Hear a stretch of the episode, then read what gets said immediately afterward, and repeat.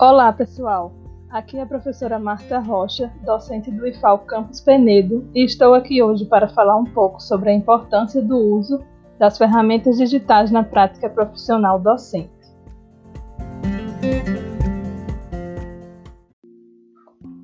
Sabe-se que as informações são transmitidas hoje em dia com elevada velocidade, e no contexto escolar não poderia ser diferente.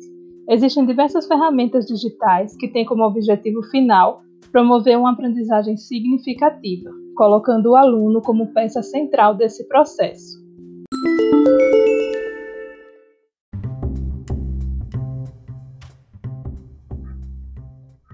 A gamificação é um exemplo importante de tais ferramentas, em que se emprega elementos dos jogos para promover a educação.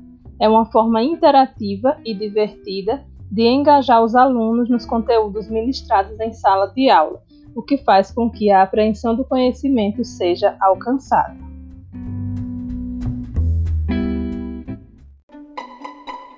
Outro ponto que podemos destacar é o uso da sala de aula invertida, que promove uma mudança significativa entre os conceitos de transmissão dos conhecimentos e compreensão dos conteúdos, ou seja, entre a teoria e a prática. No uso dessa ferramenta, o professor passa a ser um mediador, orientador, enquanto que o estudante deixa de ser um simples espectador, tornando-se protagonista do seu aprendizado.